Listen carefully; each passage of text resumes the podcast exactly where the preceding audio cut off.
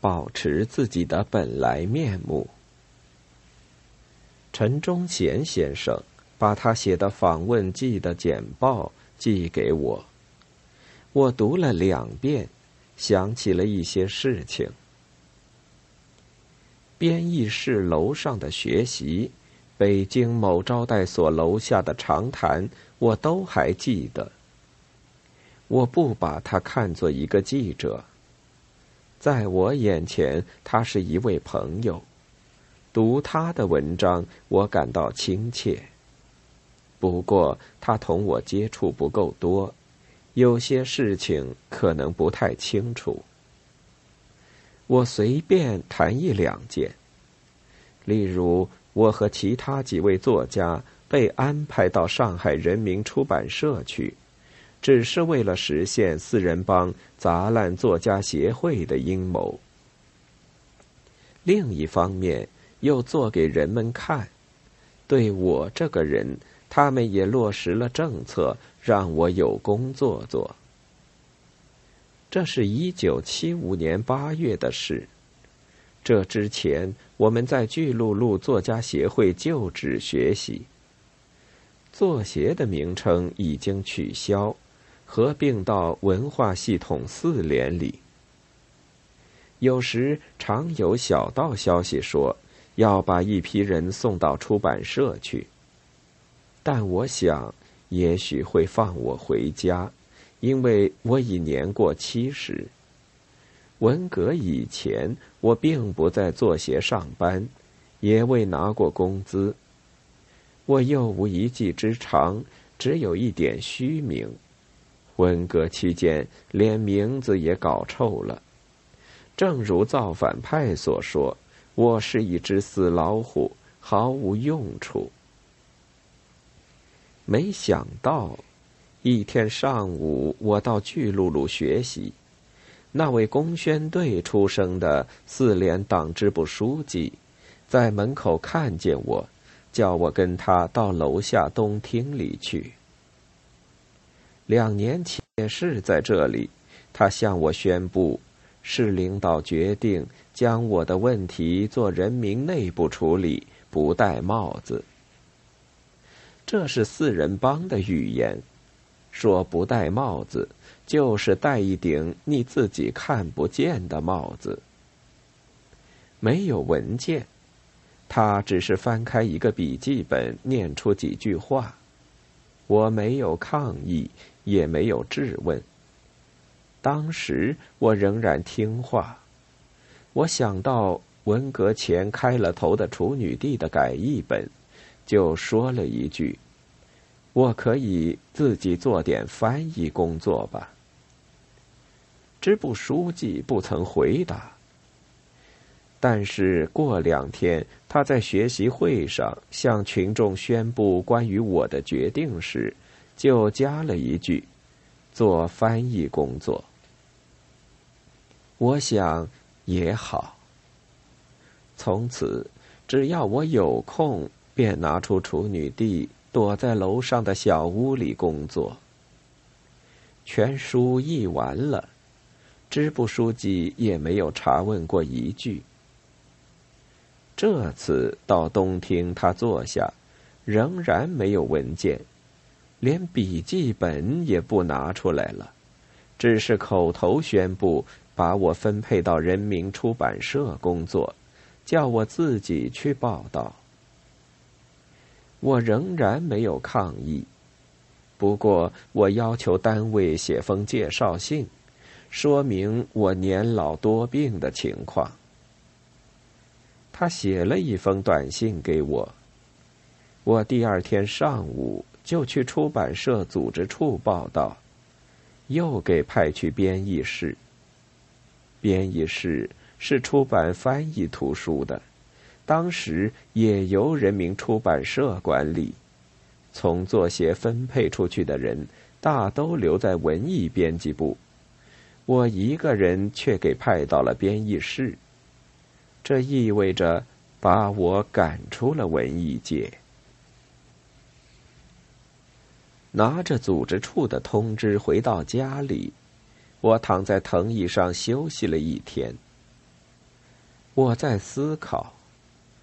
我也回忆了过去几年间的事情。对四人帮及其招牌口号，除了害怕外，我已毫不相信。过去那些年的自己的形象又回到我的眼前。我怎么会是那样的人？我放弃了人的尊严和做人的权利。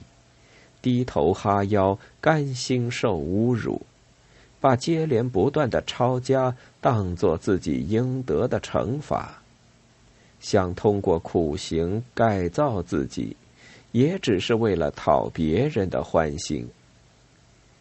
我越想越后悔，越想越瞧不起自己。我下了决心，不再把自己的命运。完全交给别人。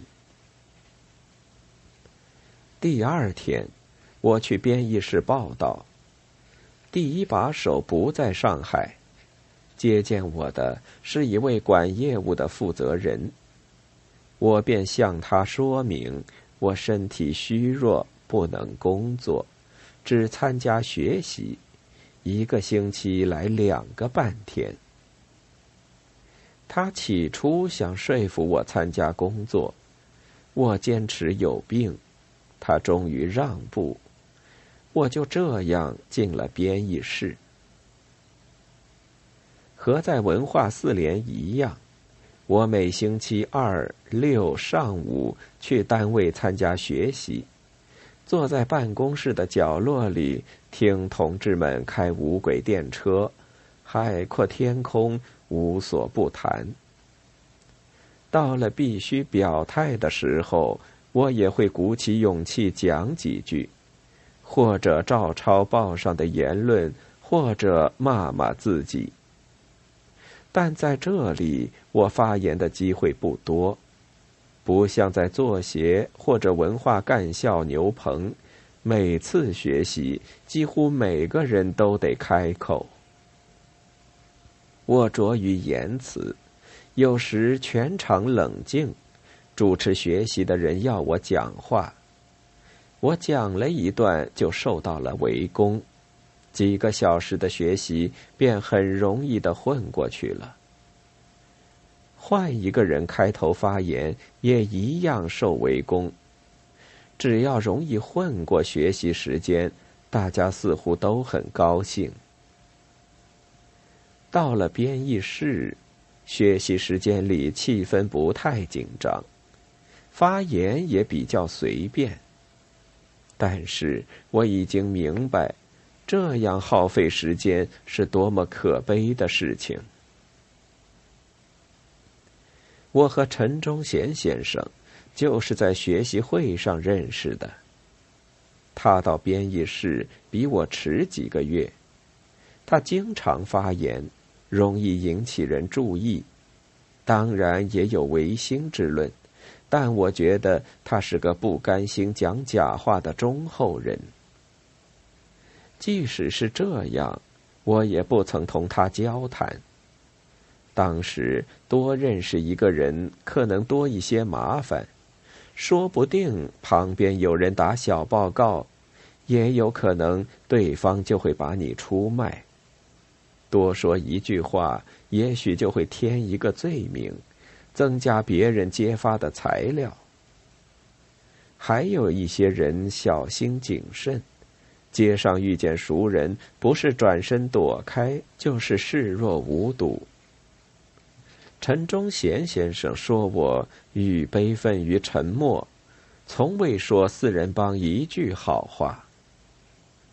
其实我那时还是一个孤零零的牛鬼，别人害怕同我接触，我也怕见别人。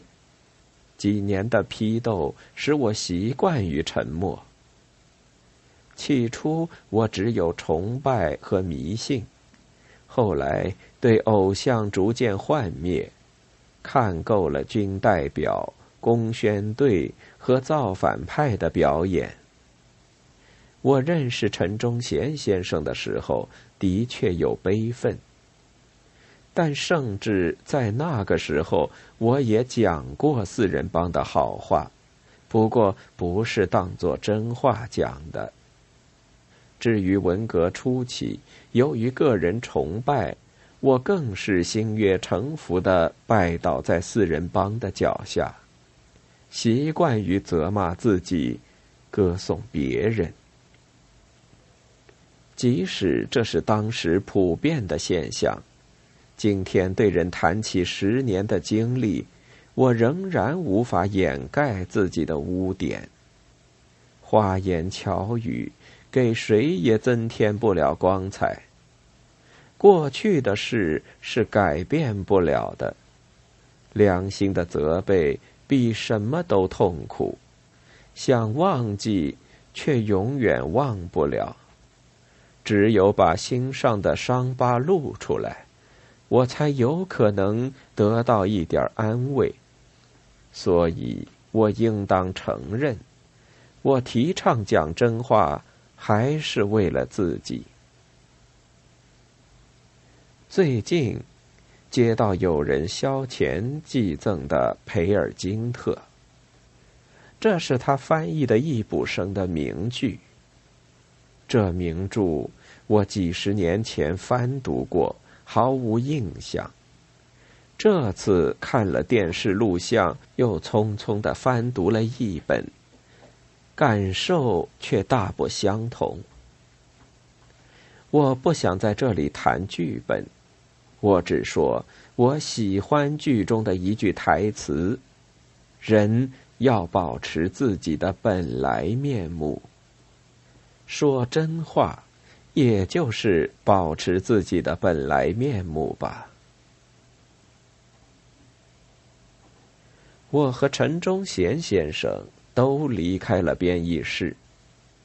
我说不清谁先谁后，只记得杂乱的作协分会复活了，我也甩掉背上的包袱，可以接受记者采访的时候。